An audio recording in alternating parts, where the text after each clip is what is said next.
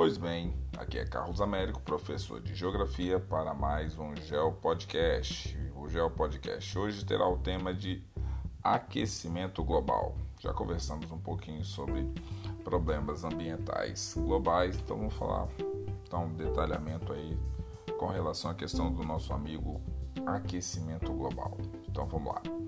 Representa o aumento acelerado das temperaturas médias do planeta Terra. Tal elevação, segundo a maior parte da comunidade científica vem ocorrendo acima dos padrões tidos como aceitáveis, e se aceitáveis aí entre aspas, né? Como uma mudança de temperatura média na superfície terrestre de 0,4 a 0,8 graus Celsius ao longo desses últimos 100 anos, o que é considerado algo elevado segundo o IPCC, Carlos, o que significa IPCC? O IPCC é um órgão dentro da Organização das Nações Unidas, da ONU, que é o painel intergovernamental de mudanças climáticas. Então, olha só, ainda de acordo com o IPCC, o aquecimento global, apesar de ser considerado um evento natural, vem sendo intensificado pelas atividades humanas, o que causa uma série de problemas aí. Segundo o órgão, apenas 10% do fenômeno possui causas naturais, enquanto o restante seria resultado das emissões de poluentes e por desgastes dos recursos naturais, como por exemplo das florestas, aí, que passam por desmatamento, queimadas, substituições dessas florestas por agricultura ou até mesmo pela criação de animais, pecuária, é, crescimento de cidades e vários outros temas. Então, continuando aí. As principais causas do aquecimento global nessa perspectiva seriam então as emissões dos chamados gases de efeito estufa.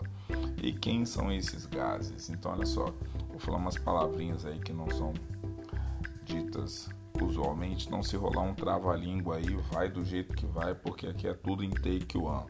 Então vamos lá. Dióxido de carbono, nosso conhecido CO2, o gás metano, CH4, óxido nitroso, N2O, CFC, clorofluorcarbonetos, ou então o HFCs, hidrofluorcarbonetos, ou então hexafluoreto de enxofre, no caso SF6. Além disso, teria responsabilidade nesses gases, nessas questões aí, a intensificação do desmatamento, considerando que as florestas possuem a função ambiental de amenizar as temperaturas. Então, só a existência desses gases por si só afetam a atmosfera? Claro que sim. Mas se você tem somado a retirada da cobertura vegetal, você faz com que esses gases sejam potencializados. Então, olha só, basicamente, o efeito estufa é um fenômeno responsável pela conservação de calor na atmosfera terrestre, possibilitando a manutenção da vida em condições ideais. Em resumo, parte dos raios solares que atingem a Terra é refletida pela camada de ozônio, enquanto a outra parte penetra e alcança a superfície, sendo refletida por esta. Então, olha só, parte desses raios refletidos retorna para a superfície através da atmosfera, dando continuidade a um ciclo, ok? O problema do efeito estufa seria a sua intensificação.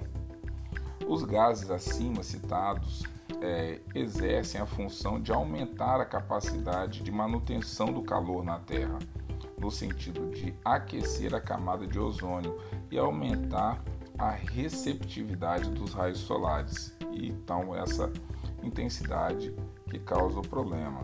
Então, olha só, para a Organização das Nações Unidas, a ONU, que se embasa em dados do IPCC, o próximo século poderá registrar elevações térmicas médias ainda maiores que as atuais, com alterações de até 1,5 graus Celsius nas temperaturas, o que poderia provocar incontáveis catástrofes ambientais.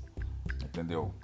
Para a organização é necessário, principalmente, que se reduza a emissão de gases em até 90%, além de frear totalmente o processo de desmatamento em todo o planeta com a intensificação de políticas o que de reflorestamento. Cabe lembrar também que o seguinte, quando você fala dessas catástrofes ambientais, elas são pontuais, mas elas podem ter escalas diferentes. Por exemplo, acabou de precipitar muito aqui na cidade onde eu moro, Vila Velha. A precipitação não é um problema. 180 milímetros, se forem distribuídos em 30 dias, no mês, não tem problema. O problema é se esses 180 milímetros precipitarem num espaço de tempo, sei lá, de duas, três horas, quatro horas que sejam.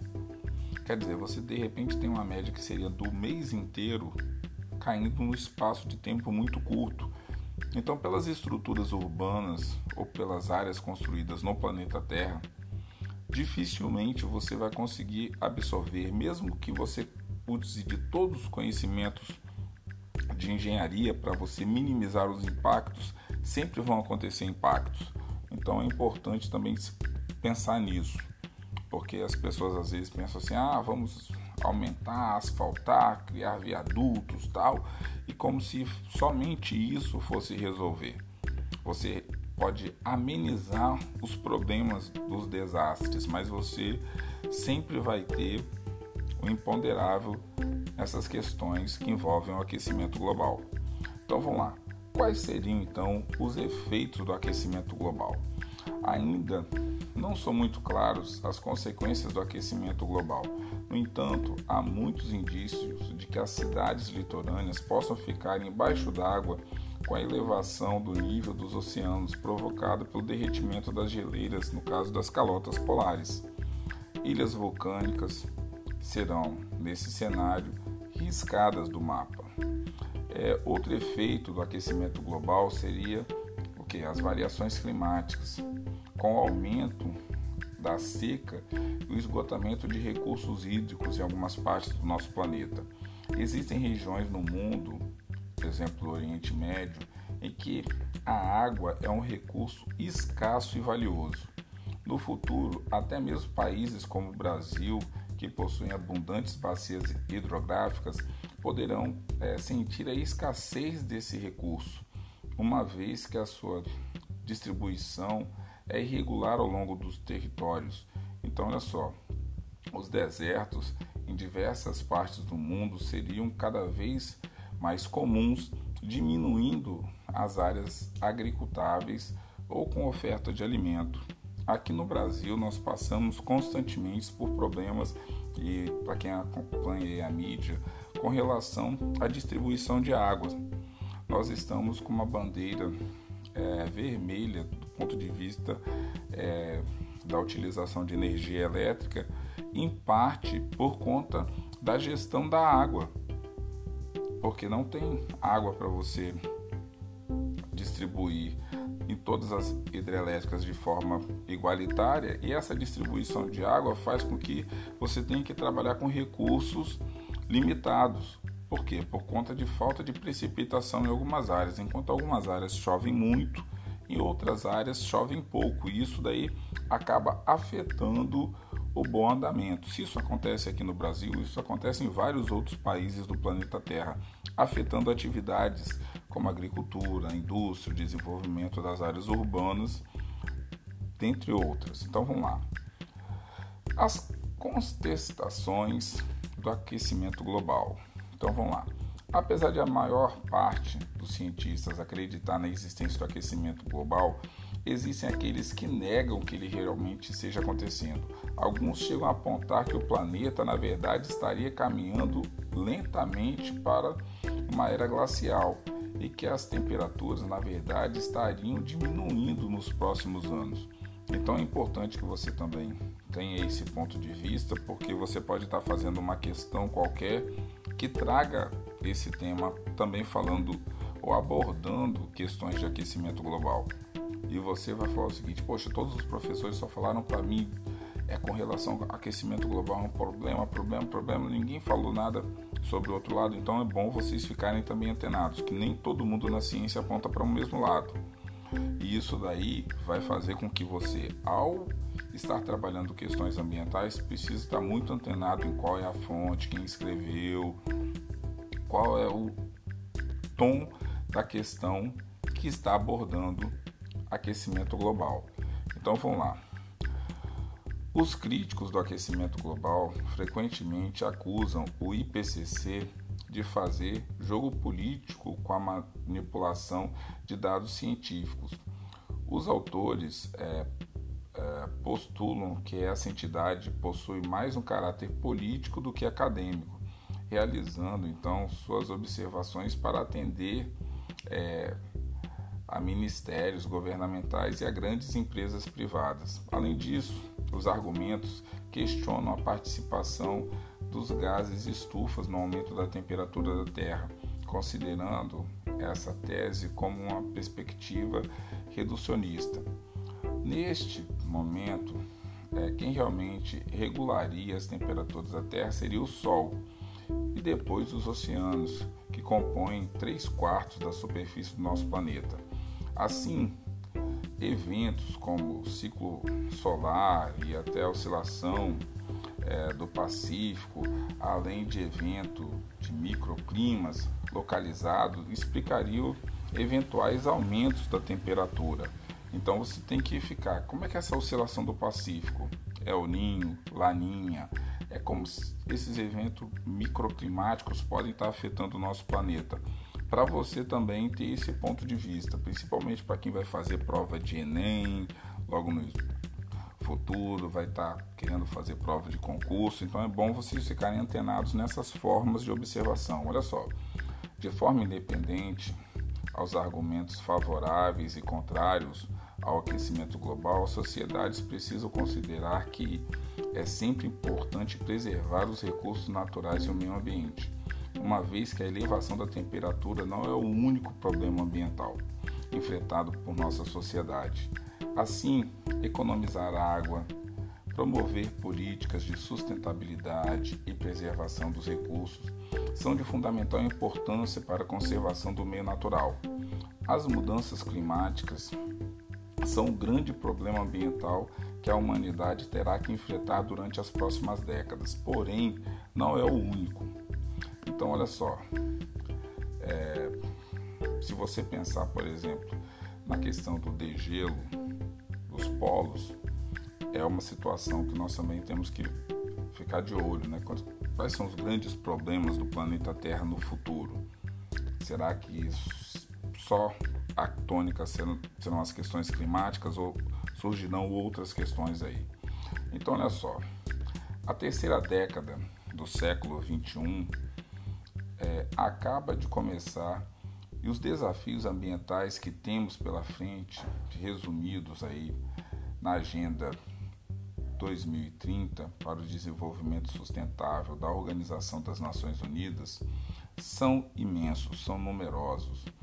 Este plano de ação global, adotado em 2015, propõe medidas concretas para atingir, num prazo de 10, 15, 20 anos, um mundo mais justo, próspero e ecológico. Nesse sentido, a própria ONU adverte que estamos atrasados e a questão agora é se estamos ainda com tempo para salvar o nosso planeta. Tá certo? Então, esses daí são alguns pontos importantes que nós precisamos abordar quando nós estamos falando da questão de aquecimento global.